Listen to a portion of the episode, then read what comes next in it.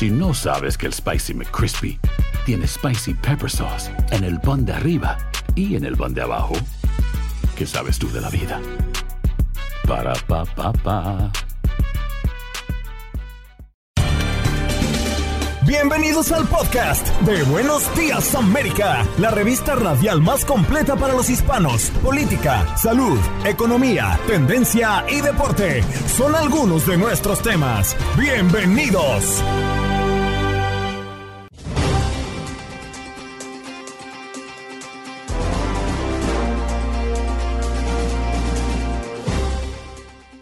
Hola, soy Andreina Gandica y este es el podcast de Buenos Días América. Hoy, en medio de actualizaciones y actualizaciones con referencia al huracán Idalia, conversamos con Daniel Yargués, portavoz de la Agencia Federal de Gestiones de Emergencias, mejor conocido como FEMA, porque debemos dar recomendaciones y acciones preventivas frente a huracanes como Idalia. ¿Qué es lo que ha ocurrido durante las últimas horas con este huracán? Aquí también te lo contamos. Además, nuestro meteorólogo de Univisión, Javier Serrano, nos acompañó esta mañana para hablar de por qué y cómo se debilitan los huracanes. Y en nuestro miércoles de inmigración, Marta Arias, abogada experta en inmigración, nos acompañó para hablar de la propuesta controversial de un candidato republicano que incluye en su plan migratorio la deportación de todos los inmigrantes indocumentados. También la abogada ha respondido a las preguntas de nuestros oyentes que han llamado a nuestro número en cabina, el 1833-867-2346. También tuvimos espacio para la moda. Maggie Jiménez, experta en moda y estilo de vida, colaboradora en Despierta América, nos habló de la vestimenta que estamos usando post-COVID, las tendencias, las tendencias y un poco cómo se ha transformado la moda después de la pandemia. En los deportes, Lalo, sí señor, nos habla de béisbol, de las grandes ligas. También nos ha venido a hablar un poco de lo que está pasando en el mundo del fútbol y otros temas en los contactos deportivos. ¿Qué pasó? Las noticias relevantes. Las historias destacadas. El resumen de lo más importante. Estos son los titulares. Es noticia, por supuesto, el huracán Idalia que toca tierra en el noreste de Florida con una potencia de mm, huracán categoría 3 han desaparecido en Los Ángeles. Hay preocupación en la ciudad de Los Ángeles ante la desaparición de miles de unidades bajo control de renta, lo que está provocando que sus residentes poco a poco sean desplazados. Es bien triste, dice entre lágrimas María Gámez, quien se enteró a través de un anuncio de demolición que tendrá que dejar su casa. 11 personas que viajaban en un vuelo de Delta Airlines fueron trasladadas este martes al hospital después de que el avión atravesara un área de fuertes turbulencias antes de aterrizar en Atlanta. Y es que el vuelo 175 había salido de Milán, Italia, y se encontraba a unas 40 millas al noreste del Aeropuerto Internacional de Atlanta, cuando la tripulación informó de fuertes turbulencias.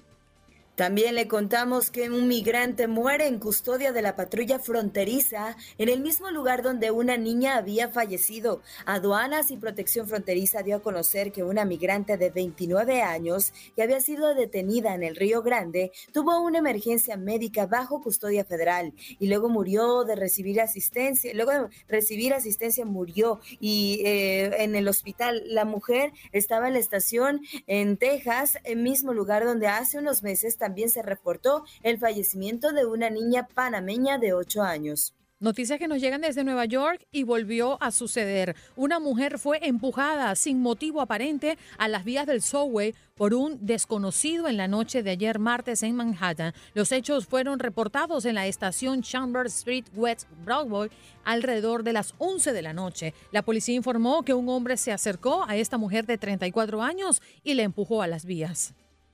Le contamos que otro hispano es herido de bala por un agente cuando hacía ejercicio cerca del río Bravo. Autoridades indagan sobre el incidente donde un hombre de origen mexicano recibió un disparo por parte de un agente de la Guardia Nacional de Texas cuando hacía ejercicio a orillas del río Bravo. Según versiones, el oficial accionó su arma pensando que el hispano intentaba cruzar al lado estadounidense, por lo que se le está exigiendo al Departamento de Justicia que investigue el caso como un uso ilegal de fuerza letal. Ahora nos vamos a Illinois. Un edificio podría convertirse en refugio para cientos de inmigrantes en Chicago. El Comité Municipal de Vivienda avaló la adquisición de un edificio, el cual podría convertirse en un refugio para albergar a cerca de 550 inmigrantes. En más noticias, también le contamos que descubren por primera vez un gusano vivo dentro de un cerebro humano. Médicos australianos publicaron un artículo científico en el que han dado a conocer un caso médico extrañísimo. Se trata de la presencia de un parásito vivo de 3 pulgadas de largo que fue hallado en el cerebro de una paciente de 64 años que vive en Nueva Gales del Sur, Australia. Nunca antes se había documentado una presencia similar en En partidos que no te puedes perder el día de hoy, el AEK de Atenas de Orbelín Pineda y Rodolfo Pizarro enfrentarán al Royal Antwerp FC, equipo belga, en la Champions League en el repechaje, en la Copa Libertadores cuartos de final, Palmeiras contra Deportivo Pereira, Racing Club contra Boca Juniors y en la Liga MX Toluca enfrentará al Monterrey y Tigres a Santos Laguna.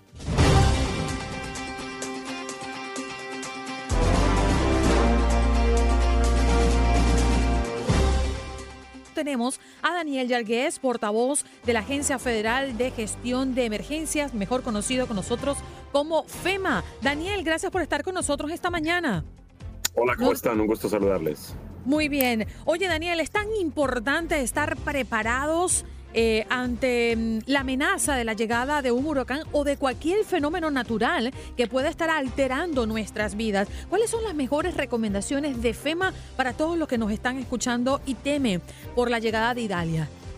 Bueno, corrección, eh, fueron 125 millas por hora. Estaba a 5 millas de ser categoría 4. Entonces imagínate esos vientos y esa velocidad tan despacito que iba moviéndose este huracán.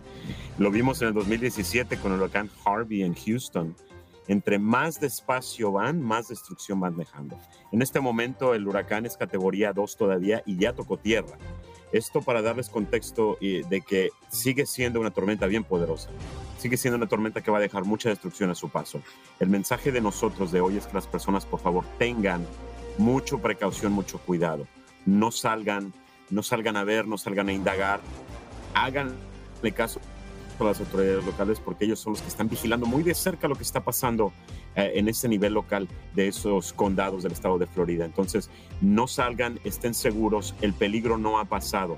Todavía es una categoría 2 con vientos de 110 millas por hora. Entonces, imagínense el nivel de agua, la marejada ciclónica, que son esas olas enormes que se hacen después de estas tormentas. El peligro continúa, la amenaza continúa, por favor, tengan mucha precaución. Daniel, buenos días, un gusto saludarlo. Los refugios eh, que se instalan son eh, seguros para que también la gente, si considera que en sus viviendas no están lo suficientemente protegidos, poder acudir a estos refugios. Mira, los refugios son una Ah, manejados, operados a nivel local, a nivel estatal o por la Cruz Roja, organizaciones sin fines de lucro. Si necesitan asistencia a suministros, entonces nosotros vamos a apoyar con eso al Estado o a esos refugios. Pero sí tienes mucha razón, si no están seguros, eh, por eso es que ayer nosotros estábamos pidiendo a las personas que buscaran un refugio, que salieran eh, de sus condados, que eran obligatorias. Entonces, el peligro es porque nosotros lo veíamos venir, obviamente, con los, con los pronósticos del Centro Nacional de Meteorología, el Centro Nacional de Huracanes, que son nuestros socios que nos dan esta información. Y vemos que esta tormenta en realidad trae mucho peligro, mucha, mucha agua, muchos vientos. Entonces, siempre mantenernos seguros eh, yendo a un refugio o estar con un familiar en algún otro estado, en alguna otra ciudad. Daniel, a mí me parece muy interesante recalcar el trabajo que hace FEMA previo y post desastre, porque siempre están allí y la gente tiene que saber que allí hay una mano amiga eh, con la que puede contar y a donde puede acudir, ¿no? Dependiendo obviamente de la tragedia y del desastre, pero que es una em, es un grupo de, de personas que están trabajando por el bien de nuestra comunidad. Bueno, es un punto importante el que acabas de mencionar, porque casi un año después del huracán Ian, estamos aquí hoy hablando del huracán Idalia, pero en, en, en, en, esas partes del estado de Florida, el huracán Ian seguimos trabajando, no porque ya no haya cobertura de los medios, FEMA ya no está haciendo labores. Estamos trabajando a largo plazo con nuestros proyectos a largo plazo, pero continuamos trabajando. Y para darles una idea también de lo que tú hablas de FEMA, continuamos trabajando en Puerto Rico, continuamos trabajando en, en, Houston, Texas, después de Harvey, y en Puerto Rico después del huracán María. El proceso de recuperación es largo, es tedioso, y, nosotros cuando llegamos ahí es para estar mucho, mucho tiempo, muchos años, para ayudar a estas comunidades a reconstruir más fuerte, para construir de una forma que pueden salvar vidas y, salvar esos edificios, esas estructuras. En Hawái hace dos semanas eh, se dio la declaración del presidente también y ahí vamos a estar muchos, muchos años también ayudando a reconstruir. Daniel, en caso de una situación de emergencia, en este caso una inundación, ¿cuáles serían las recomendaciones? Eh, evacuar o qué es lo que tenemos que hacer eh, si, nos, si llega a ocurrir una situación de estas? Bueno, primeramente subir al piso más alto de su casa si es que lo tienen. Y es por eso que nosotros estábamos eh, enfatizando ayer la importancia de las evacuaciones, el desalojo, salirte de la casa si es que tienes que irte, porque estas condiciones de inundación se van a dar, las vamos a ver, eh, y va a dejar muchos daños esta tormenta. Esperamos que haya muchos daños y devastación por la naturaleza de la tormenta y por lo que hemos vivido en, en, años anteriores.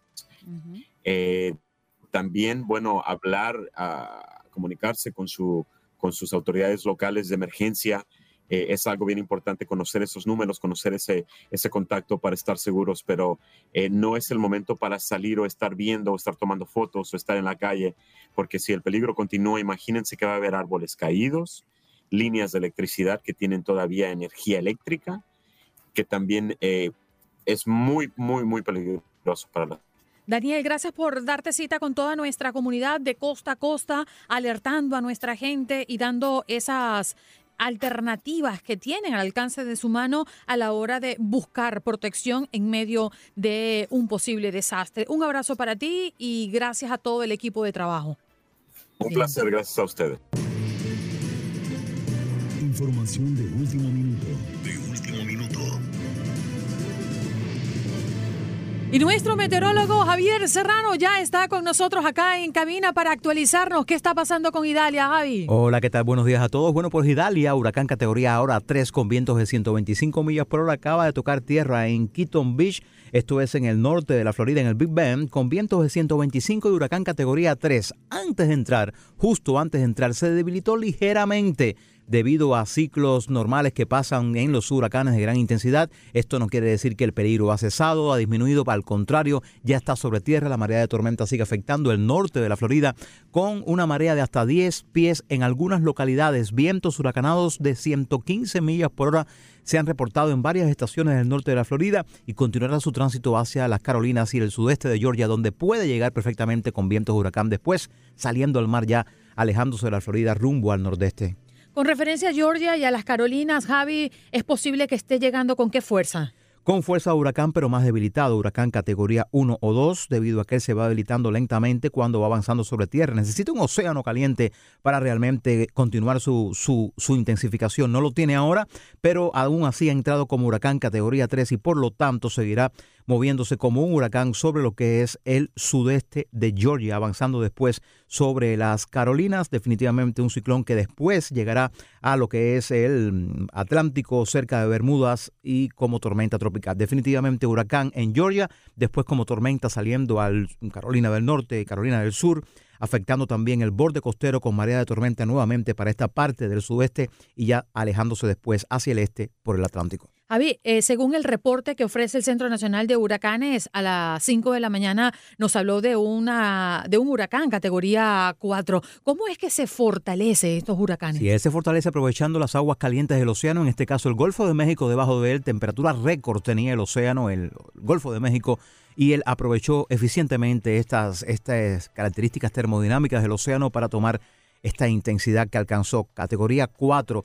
Claro, propio de los ciclones de gran intensidad, tienen un replacement A, es decir, el ojo se reemplaza y cae ligeramente la intensidad y vuelve a retomar fuerza si estuviera en el océano. Esto es normal, por eso en vez de entrar como H4 entró como H3, pero ayer tuvimos un H4 prácticamente en las costas de lo que es el Big Bend, en el norte, en el Panhandle de la Florida. Hay mucha expectativa por lo que puede estar ocurriendo en las próximas horas y lo hablábamos fuera del aire, Javi. Eh, ¿Qué pasa con un huracán que se fortalece en las aguas, pero que muy difícilmente eh, se mantenga por un tiempo prolongado y que pueda eh, agarrar fuerza ya cuando toca tierra? Sobre tierra es muy difícil. Algunas veces sí se han fortalecido, pero la tendencia en la gran mayoría de los casos es que no suceda esto y que tiendan a, debilitarse o a mantener su intensidad, pero sobre todo a debilitarse gradualmente, como es el caso de Idalia. Otra expectativa, porque aquí tú sabes que los fanáticos están al pie del cañón. Eh, el Inter Miami hoy tiene pues destinado jugar aquí en casa en Miami ante el Nashville por la MLS. Eh, no hay riesgo de lluvia severa, ni siquiera en el sur de la Florida. Y si cae algún chubasco, es un chubasco pasajero rápido, intermitente, mucho oleaje en las playas, hay viento hoy muy fuerte del sudeste, vamos a tener resacas en las playas. No es un día para ir a la playa, pero sí es un día para jugar fútbol. ¿Y qué se espera de Italia para los próximos días? ¿Cuándo podríamos decir, según las proyecciones, que ya pasó lo peor? Bueno, eh, lo peor está pasando, realmente es el día más complicado hoy y también mañana. A partir de mañana ya veríamos cómo se va alejando de la costa, pero hoy sería un día bien importante para el sudeste del país y también para el norte de la Florida, sobre todo el área del norte de Tampa, que viendo esa marea de tormenta mm, imponente de este huracán, categoría 3 de gran intensidad. Ojo con esto. Sí, Javier, ya te extrañábamos. Gracias por estar aquí con nosotros. Un placer. Un abrazo. Allí está Javier Serrano, nuestro meteorólogo, acompañándonos hoy, dándonos un update de lo que está pasando con Idalia.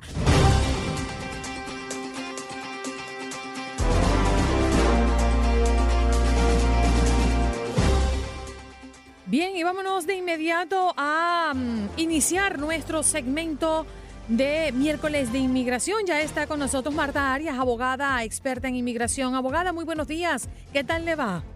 Buenos días, Andreina. Un saludo para usted y toda su audiencia. Yo estoy muy bien, gracias a Dios. Muchas gracias, abogada, por darse cita con toda nuestra gente. Usted puede llamar ya y hacerle la pregunta a la abogada experta en inmigración si tiene algún tema en mente. Bueno, vamos a hablar un poco de las propuestas también, abogada, porque al parecer el plan migratorio de Ramaguasmi, un candidato a la presidencia o a las elecciones posibles del próximo año, incluye la deportación de todos los inmigrantes indocumentados. Esto es como una locura.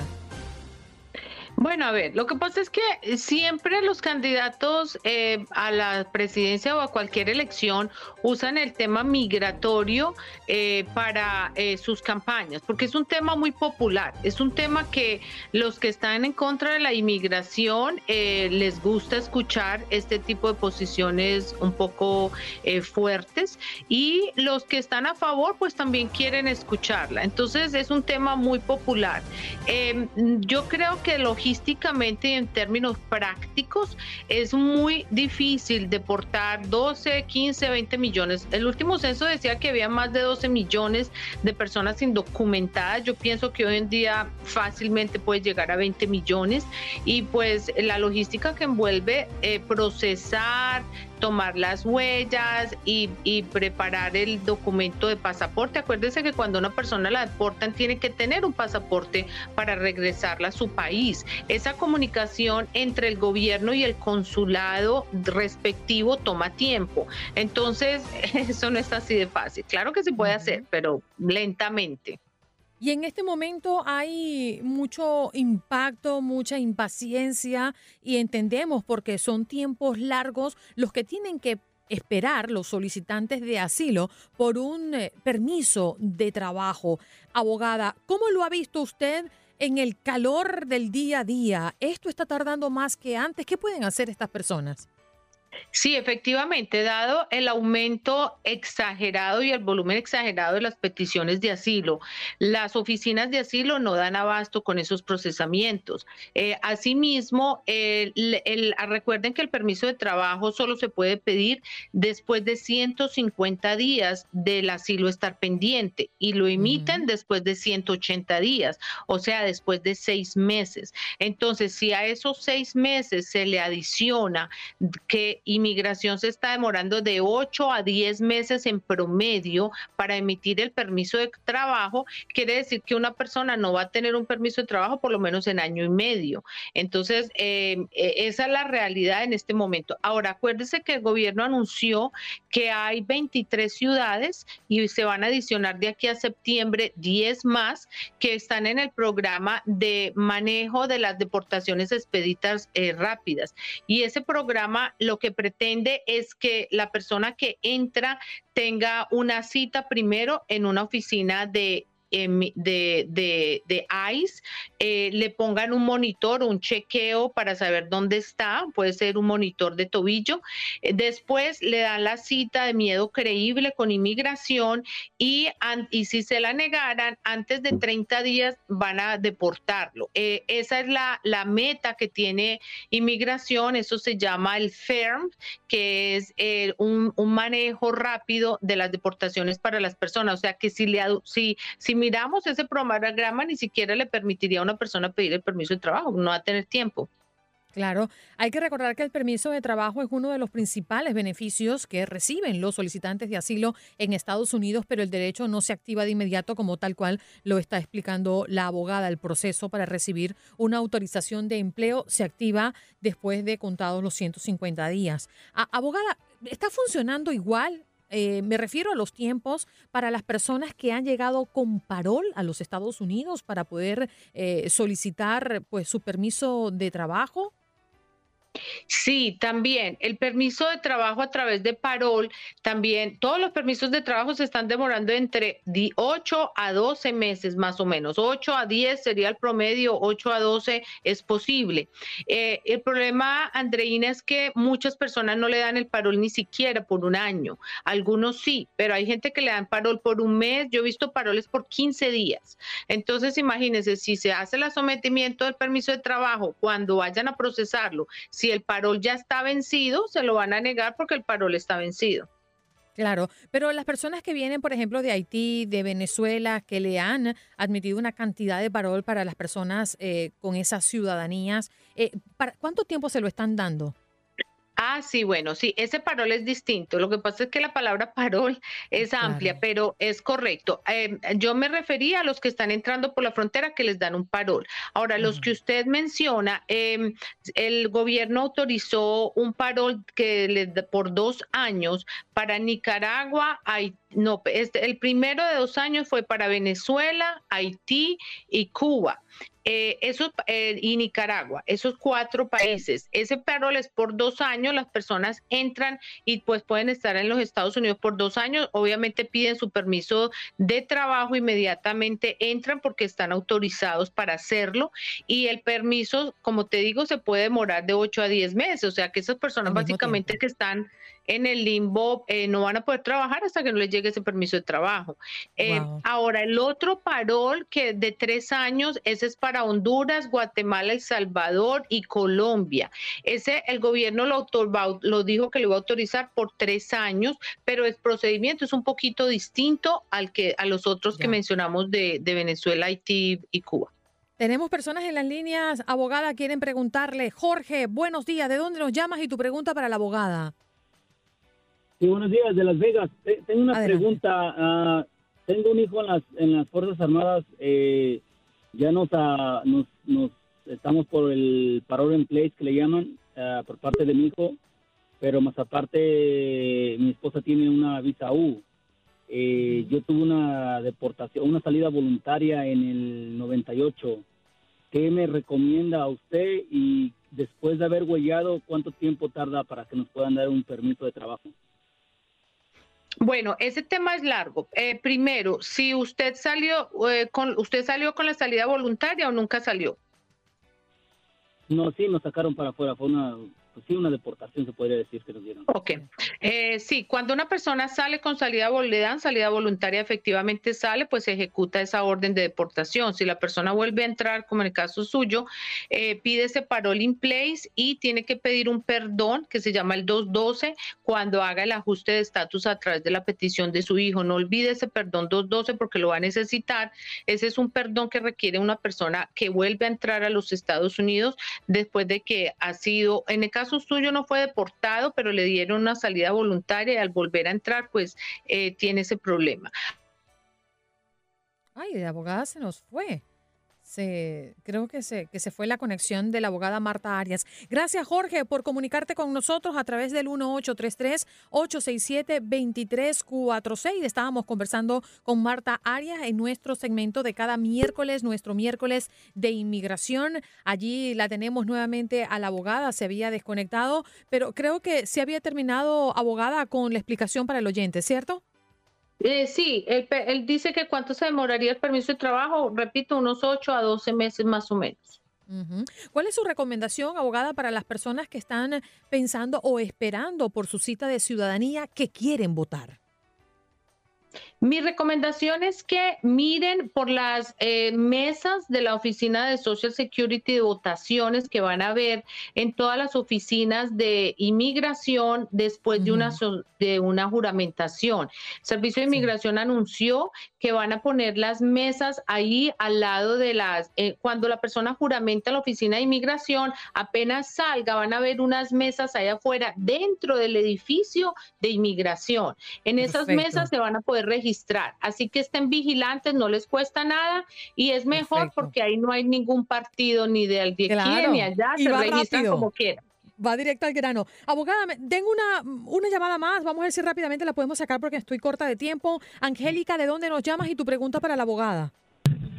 Gracias, buenos días, Angelina. Um, Angélica de Nueva York. Uh, una pregunta. El gobierno dice que para no pasar por la frontera uno puede pedir los hermanos y ellos los mandan, los traen con visa y para esperar aquí. ¿Qué desierto hay? Porque tengo intención de traer a mi hermano, por favor.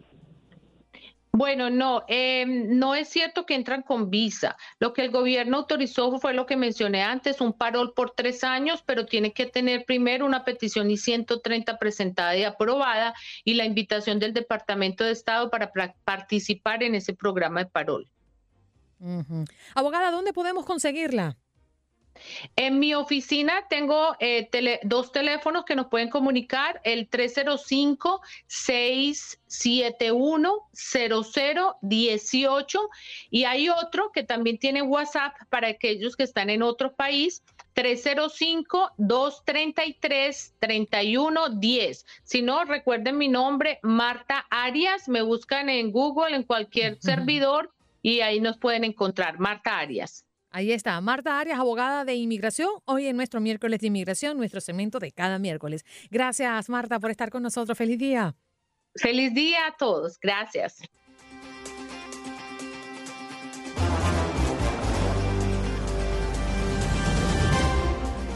Buenos días, América de Costa a Costa, ya iniciando, bueno, este segmento 8.40 minutos de la mañana en el este, las 7.40 minutos de la mañana en el centro y en el Pacífico. Estamos conectados con toda nuestra audiencia, 5.40 minutos de la mañana y ya recientemente escuchando a nuestra compañera Etel Colato desde Los Ángeles, California. Pero hoy vamos a recibir a una mujer muy elegante. Hoy me tuve que entaconar porque Maggie Jiménez venía a nuestro programa experta en moda, en estilo de vida, y ustedes la pueden ver en comerciales la pueden ver en Despierta América. ¿Cómo estás, Bien, ¿y tú? Qué divina. Sí, siempre te veo en tacones, me encanta. Un beso a todos los que nos están escuchando. Y pues gracias por la invitación, estoy feliz de estar aquí. No, estoy contenta de verte nuevamente acá en nuestra cabina. Oye, Maggie, hoy queremos hablar de cómo se ha transformado la vestimenta a la hora de ir al trabajo. Puede ser a la oficina o puede ser a, este lugar que previo a pandemia, pues teníamos como Era otra cosa. cierto código, ¿no? Que, respetábamos. ¿Qué ha pasado después de pandemia? La gente se relajó. Y se quedó relajada. se quedó relajada. Yo creo que cuando estábamos eh, en pandemia, las personas nada más si tenían un, un video llamada o estaban enfrente de, de hablando en una junta o algo, nada más se ponían la parte de arriba. Yo fui una de ellas. Yo creo que todos. Y todo el mundo estaba en pijama y así. Yo creo que la moda después de la pandemia se ha relajado muchísimo. A la gente le gusta estar más cómoda, usar menos tacones. Se implementaron mucho los sneakers, lo que eran los tenis blancos. Eh, los pantalones más holgados, los cargo vinieron a resurgir. También mucha gente optó por, por usar la ropa deportiva, también para ir al trabajo, lo que son las mallas o los leggings. Em, las sudaderas al mismo tiempo usarlas con las sudaderas son las las que usas como para ir al gimnasio. en México le decimos los sweaters, exacto. Pero con un saco, este, usar menos maquillaje también, estar más naturales. Entonces como que se relajó la, la cambió completamente. O sea, aparte de que nos cambió muchísimo en, en nuestro día a día, la pandemia, también la moda la, la afectó muchísimo. La gente se relajó. Maggie, buenos días de este lado, te saludo con mucho gusto, pero ¿eso quiere decir que es correcto ya ir en tenis, por ejemplo, al trabajo? ¿Está bien ya? Está bien, está bien, depende de qué trabajo tengas, ¿me entiendes? Pero ya si tienes un puesto mm, eh, muy ejecutivo, pues entonces sí puedes ir con unos zapatos, pero la gente ya no ya no está tanto con el súper tacón, que aparte el, esas plataformas enormes, este, como que las fuimos dejando a un lado. y, eh, y puedes ir perfectamente con unos zapatos flat cerrados a trabajar. Pero se puso aparte mucho de moda el combinar los tenis con, con la ropa, tanto para la oficina como la ropa casual, con vestidos. Que ahorita, por ejemplo, para el año que entra, yo creo que los tenis van a ir un poco de salida. Ay, ¿tú? Sí, Los sneakers. sí, sí, los sneakers van a estar de salida un poquito. Ahorita estamos viendo los sneakers de colores, que también de, de plataforma un poco anchita, que también son muy cómodos, pero yo creo que ya para el año que entra vamos a salir un poco de eso y vamos a ver mucho zapato flat. Porque fíjate una cosa, Maggie, que es lo que yo he visto también. Hay una fusión Sí. entre lo que antes nosotros creíamos que era casual con lo informal Sí. y lo deportivo con lo casual. Tú nos estabas comentando que de repente uno va trajeado con una chaqueta, con un pantalón de tela eh, y luego te pones unos zapatos sneakers o Sí, unos zapatos de tenis. Y se ve muy cool, se ve muy padre. Y como que todo el mundo lo empezó a usar y entonces se hizo cada vez más como viral, que la gente estuviera bien vestida, pero cómoda y... y- Esto se viene usando en Nueva York desde hace mucho tiempo. Sí, claro. Eh, yo vivía en Londres y también lo hacían así, que era caminar de tu casa a la oficina en tenis y te llevas los zapatos O en la cuando vas en bolsa. la bicicleta. O cuando vas en la bicicleta, exacto. Pero ahora ya se los quedan. Que se me hace muy padre. Yo creo que, que en primera tiene un beneficio a nivel salud, a nivel físico. Yo que sufro de mis rodillas y mi espalda Oh. por muchos años de usar tacones, ¿no? Sobre todo en mi época de modelo que era muy alto, sin marcar muy fuerte el paso. Entonces a mí me benefició muchísimo lo de los tenis, me encantó. Y, y yo creo que está bien. O sea, había, de repente veías en unas, o sea, fiestas, no te estoy hablando de galas ni de alfombras rojas, pero en un cóctel o en que la gente llevaba sus tenis. Eso sí, una cosa muy importante es que si te vas a poner tus tenis blancos, que estén limpios, que estén bien lavados, que, que estén este. Pero bueno, con esta moda de gold, eh, eh, gold- ¿cómo se llamaba el, el golden? el- los zapatos sucios que venían. Ah, los zapatos de, de Ajá. Golden Goose. Golden Goose. De Golden Goose. Este, sí, pero no, yo nunca no. estoy a favor. O sea, si vas a usar unos tenis blancos, que estén blancos y lávenle las, las este, agujetas, por favor. Ajá, sí. Sí, pero, pero bueno, al final la moda es una forma de expresión, la usas como tú quieras, te acomodas a lo que a lo que a ti te guste y, y el estar cómoda yo creo que es parte de la moda de prepandemia y de pospandemia. Ya A nos ver, eh, Maggie, yo tengo una pregunta. ¿Vestir bien es sinónimo de que de vestir caro? Es decir, No. necesitamos eh, gastar mucho dinero para poder vestir bien. Mira, yo creo que no hay una mujer que yo conozca que no le gusta tener una, una cartera y unos buenos zapatos. Yo siempre he dicho que hay que invertir en eso, porque te voy a decir una cosa, eso es lo que nos va a hacer, no- nos va a hacer vernos elegantes y vernos bien vestidas. Entonces siempre digo, no te estoy diciendo que compres zapatos de... Yo, por ejemplo, compro zapatos, me encantan los zapatos de marca, pero siempre que voy a gastar en unos zapatos, espero que esté la oferta, no, nunca compro a precio normal. Y si los voy a comprar, sé que tiene que ser un zapato que sea lo más que se pueda clásico, para que te dure entre uno, dos, hasta cinco, seis, siete años, porque aparte de repente guardas zapatos que vuelven a usarse. Ahora, no siempre regresa como era en ese entonces, Claro. sino viene igual la plataforma, pero viene, no sé, la, la punta puntiaguda en lugar de redonda, o sea, van cambiando cosas. Y es que el tema con los zapatos también, Maggie, es que si los dejas de usar, se dañan. Se dañan, los tienes que tener bastante bien protegidos en el, en el closet, sobre todo la gente que vivimos aquí en Miami, que hay muchísima humedad.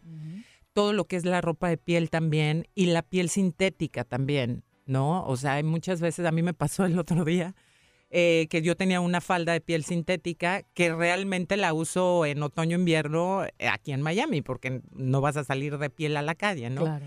Y resulta que, claro, se, con la humedad se fue levantando la piel y justamente estaba haciendo un, un, un segmento en Despierta América y gracias a Dios no me di cuenta que, que, ya estaba rasgada, o sea, se le había roto un pedazo de la piel. Por humedad. Por humedad hasta que termine, y fue en la parte de atrás, hasta que terminé el segmento, se acerca uno de los camarógrafos y me dijo, Maggie, la parte de atrás de tu falda es así como rota. Y yo, ¿cómo que como rota? Volteo, no, no, bueno.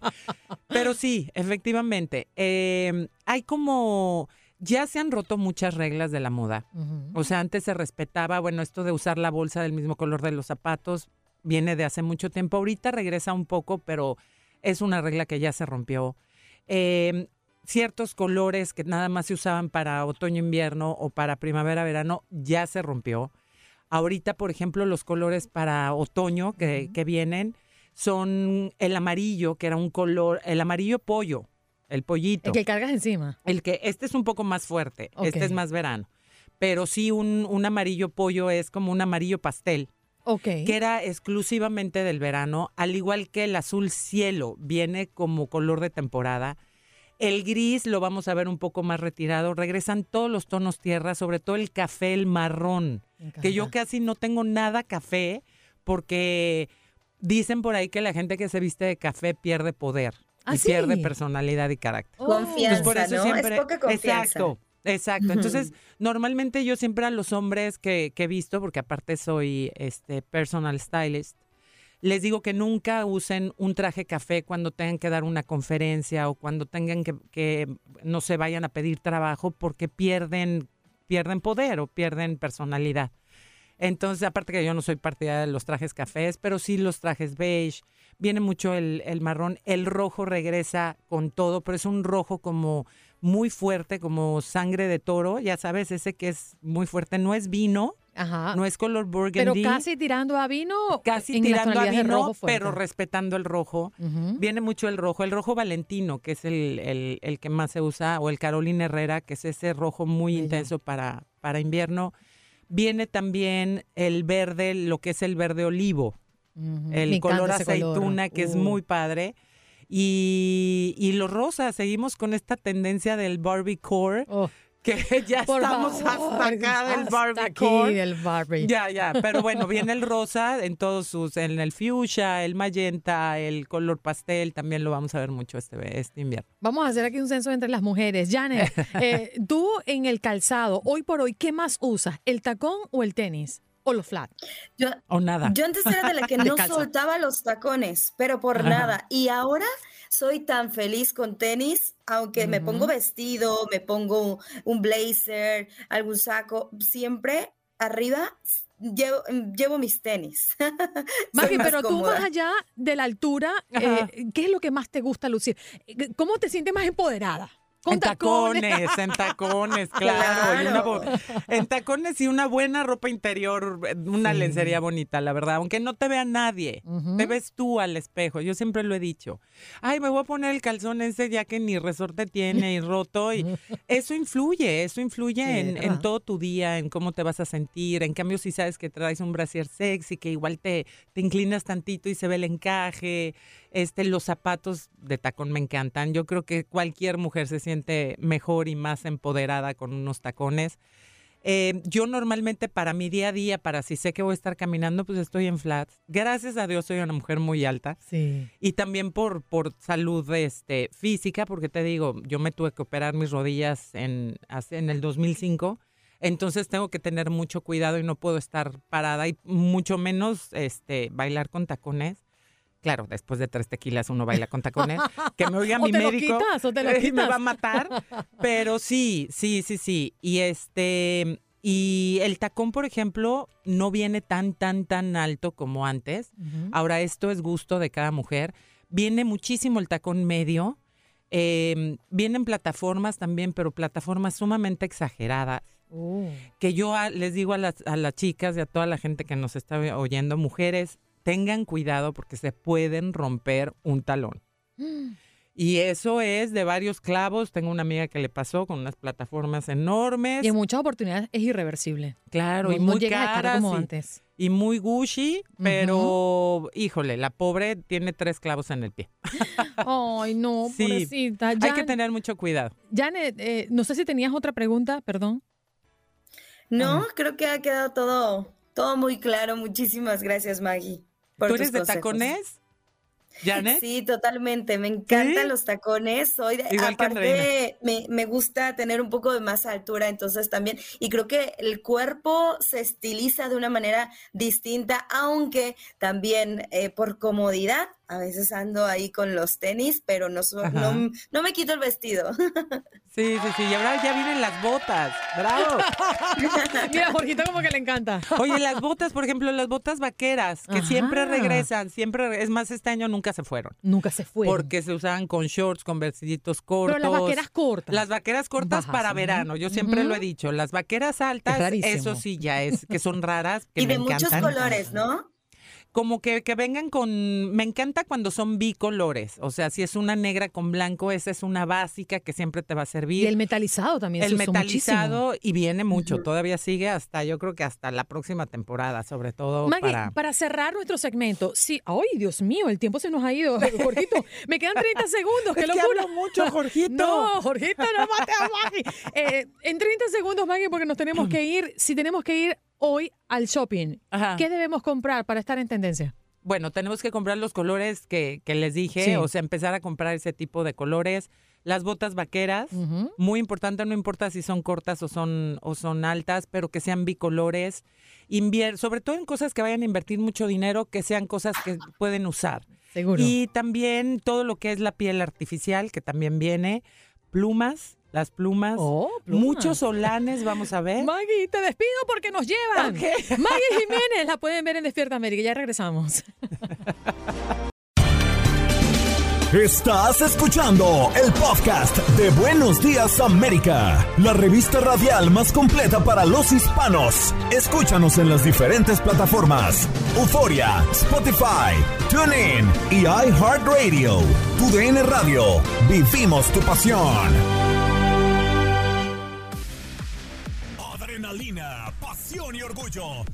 Por ser campeones. En Buenos Días América. Contacto Deportivo.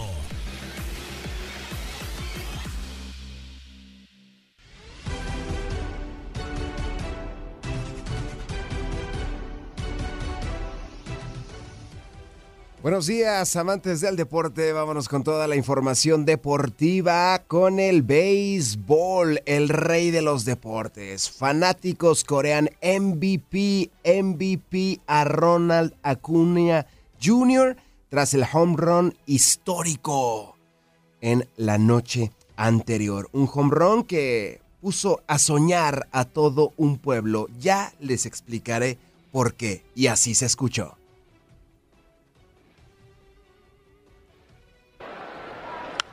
Ronald sends this to right center.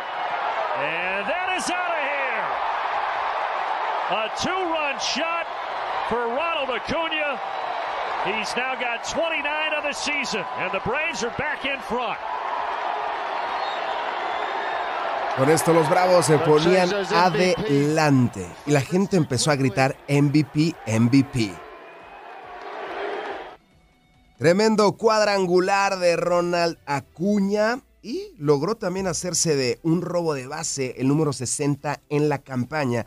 Con ello se suma a Ricky Henderson, a Joe Morgan y a Eric Davis como los únicos peloteros en haber alcanzado 60 o más robo de bases y bateado 20 o más home runs en una misma temporada. Tremendo bambinazo Ronald Acuña Jr. Con esto también se convierte en el primer jugador en la historia de la Major League Baseball en tener 30 cuadrangulares y 60 robos de base en una misma temporada.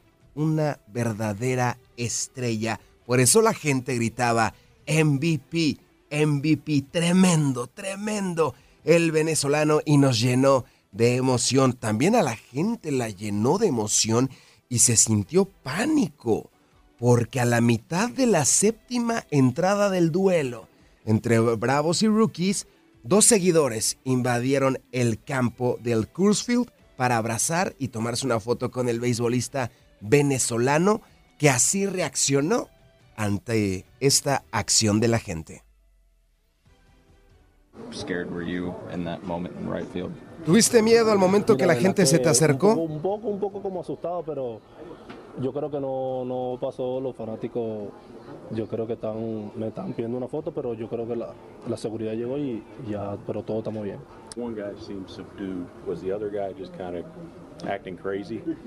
Hubo un tipo que lo vimos actuar medio locochón. ¿Así sucedió? Sí, el, segundo, eran tres, uno chiquitico yo creo que lo vi, pero el segundo también estaba, me estaba preguntando por si nos podía tomar una foto y yo le dije que, que o sea, no le dije nada porque el seguridad llegó, pero yo espero que se encuentren bien ahorita en, en este momento.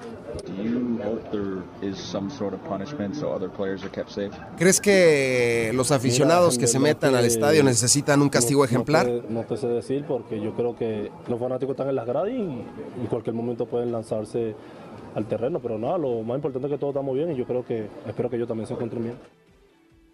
Las palabras de Ronald Acuña, otros aficionados también sintieron miedo al ver que tanta gente se estaba metiendo al estadio y existen muchas protestas de muchos jugadores que deben de poner un alto a esto porque peligra la integridad. Nos parece inocente que un aficionado pida una foto, pero existen los medios existen los lugares, no necesariamente cuando estamos a la mitad de la séptima entrada.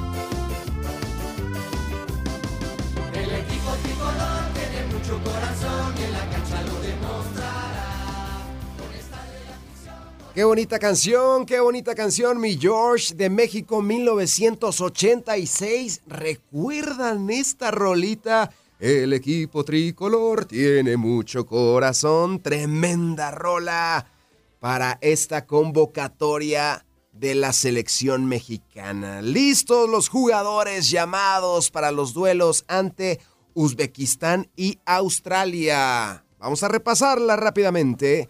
Los porteros Francisco Guillermo Ochoa de Salernitana, Luis Ángel Malagón de las Águilas del América, Antonio Rodríguez de los Cholitz Quintles. Defensas Kevin Álvarez América, Johan Vázquez, Génova allá en Italia, Gilberto Sepúlveda Guadalajara, Jesús Orozco Chivas, Jesús Galindo Rayados, Julián Araujo Las Palmas España, Edson Álvarez West Ham United Inglaterra, Jesús Angulo Tigres, mediocampistas, Carlos Rodríguez, Cruz Azul, Luis Romo Rayados, Héctor Herrera, Houston Dynamo. ¿En serio? Héctor Herrera, ¿qué piensan ustedes de esta polémica convocatoria? Jordi Cortizo Rayados, Eric Sánchez Tuzos, Orbelín Pineda AEK de Atenas, Sebastián Córdoba Tigres, delanteros Uriel Antuna Cruz Azul, Roberto Alvarado Guadalajara, Alexis Vega Chivas, Santi Jiménez Feyenoord, Raúl Jiménez Fulham, y César Huerta, el chino Huerta, que es el alma, el corazón y el espíritu de Pumas Universidad. ¿Qué te pareció la convocatoria? ¿Te gustó a quién pones, a quién quitas? Por si fuera poco, Jimmy Lozano señaló que va a buscar a Chicharito y a Carlos Vela.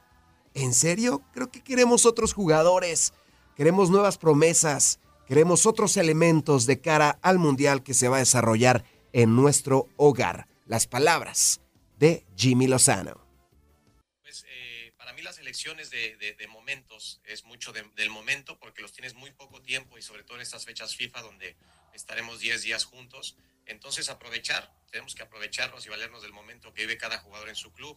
Eh, hablabas tú del caso de Chicharito que está lastimado, del caso de Vela que eh, es de los poquitos que nos falta también de, platicar con él, saber cuál es su sentir. Sí, lo, comenté en la conferencia de prensa que tuvimos también eh, en la presentación del proyecto. Eh, la selección está abierta a todos los jugadores nacionales. Evidentemente, el jugador que tenga la ilusión y la intención de defender esta camiseta tendrá las puertas abiertas y evidentemente para ganarse una, convocatoria, como todos lo saben, hay que estar en, en ese gran momento en, en su club. Pero bueno, caso de Carlos Vela eh, específico, hay que hablar con él, hay que saber cuál es su sentir, cuál es su postura. Eh, Las palabras del Jimmy Lozano. Así es, estarán platicando con Carlitos Vela. ¿Cuántas veces nos ha rechazado Carlos Vela? Fácil, he contado 19 veces que ha rechazado a la selección mexicana y nuevamente el Jimmy Lozano va a tratar de convencerlo. Carlos Vela tiene otras aspiraciones, otras ideas, otro futuro. Él piensa en Los Ángeles, él piensa en los Lakers, él piensa en los Dodgers, pero no en la selección azteca. También el Jimmy Lozano habló de Julián Quiñones, flamante jugador de las Águilas del América, otrora goleador de los rojinegros del Atlas. Contento debido a que Julián Quiñones ya rechazó a la selección de Colombia para participar con la selección mexicana. Así que espérenlo en próximas convocatorias. Gracias por acompañarnos en nuestro podcast. Buenos días América. Y recuerda que también puedes seguirnos en nuestras redes sociales. Buenos días AM en Facebook y en Instagram. Arroba Buenos días América. AM. Nos escuchamos en la próxima. Cassandra Sánchez Navarro junto a Catherine Siachoque y Verónica Bravo en la nueva serie de comedia original de VIX, Consuelo, disponible en la app de VIX ya.